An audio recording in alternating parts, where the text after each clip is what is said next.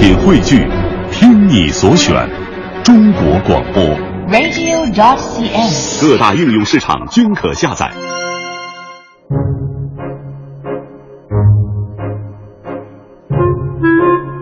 欢迎各位啊，来到今天的大明脱口秀，我是大明。呃，咱们说现在最流行什么话呢？啊，就是最流行这句“有钱就是任性”啊。有钱任性的第一个境界就是高调，坐公交车都得给司机小费，吃碗炸酱面都要左插呃左刀右插配干红。啊 呃，有钱任性的第二个境界呢，就是要低调，吃个鲍鱼都得用烧饼夹着，生怕被别人看见。有人说：“哟，拿烧饼夹鲍鱼这么吃，不是糟践鲍鱼吗？”那有钱人不管这个。比方说我们欢欢吧，欢欢特别的任性。圣诞节我打算送他礼物，想送他什么好呢？我知道欢欢呢，他喜欢养活物啊，养活物。于是我到市场我买了一个鹦鹉，这鹦鹉不鹦鹉不是普通鹦鹉啊啊，人家这鹦鹉精通八国语言，在家里边跟他聊天，解闷非常不错呀。但是价格不菲，花了我俩月工资。啊，把鹦鹉买好了，我送给他了。送给他当天，欢欢问我：“因为我圣诞节送我什么呀？”我特别骄傲跟他说：“送你个鸟。”第二天我问欢欢：“哎，那个欢欢，那鸟怎么样啊？”欢欢非常满意的说：“嗯，味道非常不错。”我姐你给吃了，我俩月工资，太任性了你！咱们说这年头最怕的呀，就是好东西被糟践了。你任性是你的事儿，但不能乱来呀。接下来咱们说个特别严肃的事儿，那就是中国的湿地。啊，这湿地啊，不是说你学校的下一届的师弟师妹，我们说这湿地是自然资源。比方说，北京周边呢有很多比较有名的湿地资源，呃，白洋淀是一个，呃，延庆的野鸭湖也不错，都是被保护起来的。但是全国对于湿地的保护并不好。昨天来自媒体的报道说，国家湿地管理部门公布，中国湿地资源面临着严重的退化，保护形势异常的严峻。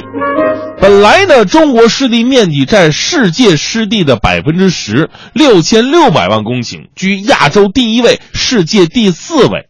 但是最新的数据显示，十年之间呢，咱们国家的湿地面积减少了三百三十九点六三万公顷。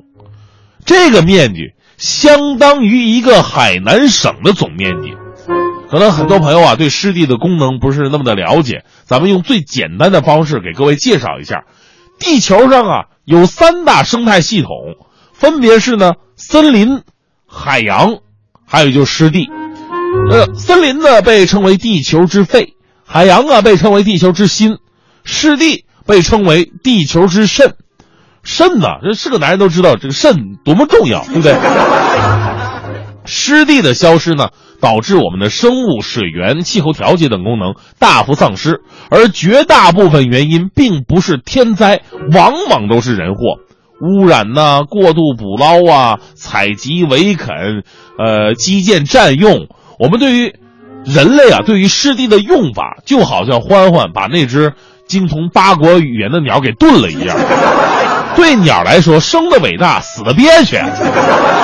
我们一直缺乏全国性湿地的保护法律，而开发利用和保护湿地形成了矛盾，这个矛盾还日益突出。一个是眼前利益，一个是未来建设，没有整体规划，自然就缺少了法律的保护。我们说湿地的保护不力啊，其实从某种角度也折射了我们对整个自然环境的忽略和破坏。你像对森林的滥砍滥伐，对水资源的污染破坏，大家应该已经知道了。咱们国家最大的淡水湖鄱阳湖逐年变小啊，在枯水期已经变成小水沟了，再过几年就有可能变成鄱阳大草原了。于是不远的将来，我们很可能吃到的不是鄱阳湖的闸蟹鲤鱼，而是鄱阳大草原的金牌羔羊肉和极品肥牛卷。如此下去，不知道在未来的某一天会不会出现这样的事件：由于受水资源短缺、江河湖海日益干涸的影响，中华地名办正式公布了最新一批标准地名的变更，全国多数省市名称均有变动。海南省正式改名了，叫湖南省。水少了太多了。湖南、湖北怎么办呢？改名叫池南、池北。河南、河北改名叫沟南、沟北。另外啊，由于海洋水蒸发过快，中国移动啊、中国联通、电信的这些漫游业务陷入全面瘫痪当中，因为没有水已经游不动了。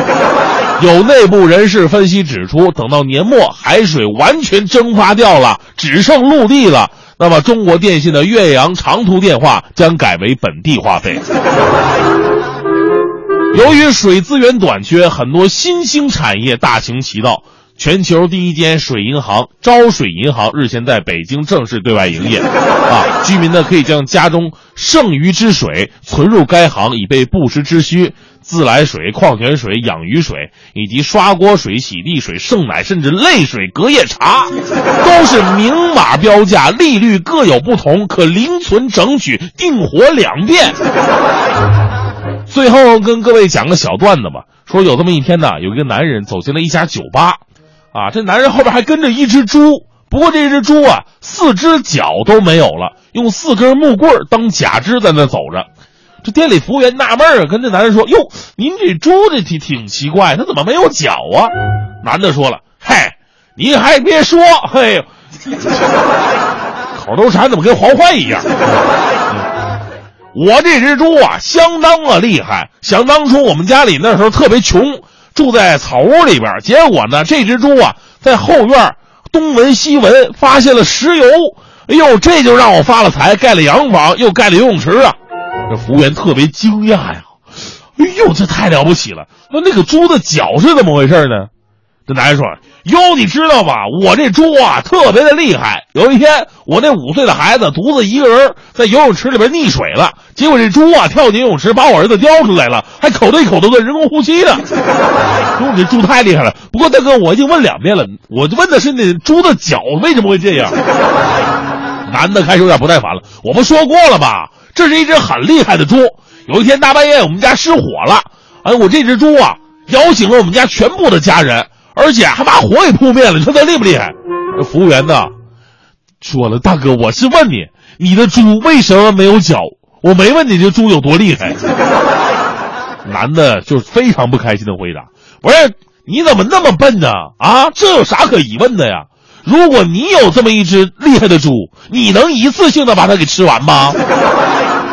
那不得慢慢吃吗？”其实这个故事啊。让我们能够深刻的自我反思：我们是不是把那些宝贵的资源，甚至是真正的人才，最后都当成猪给用了呢？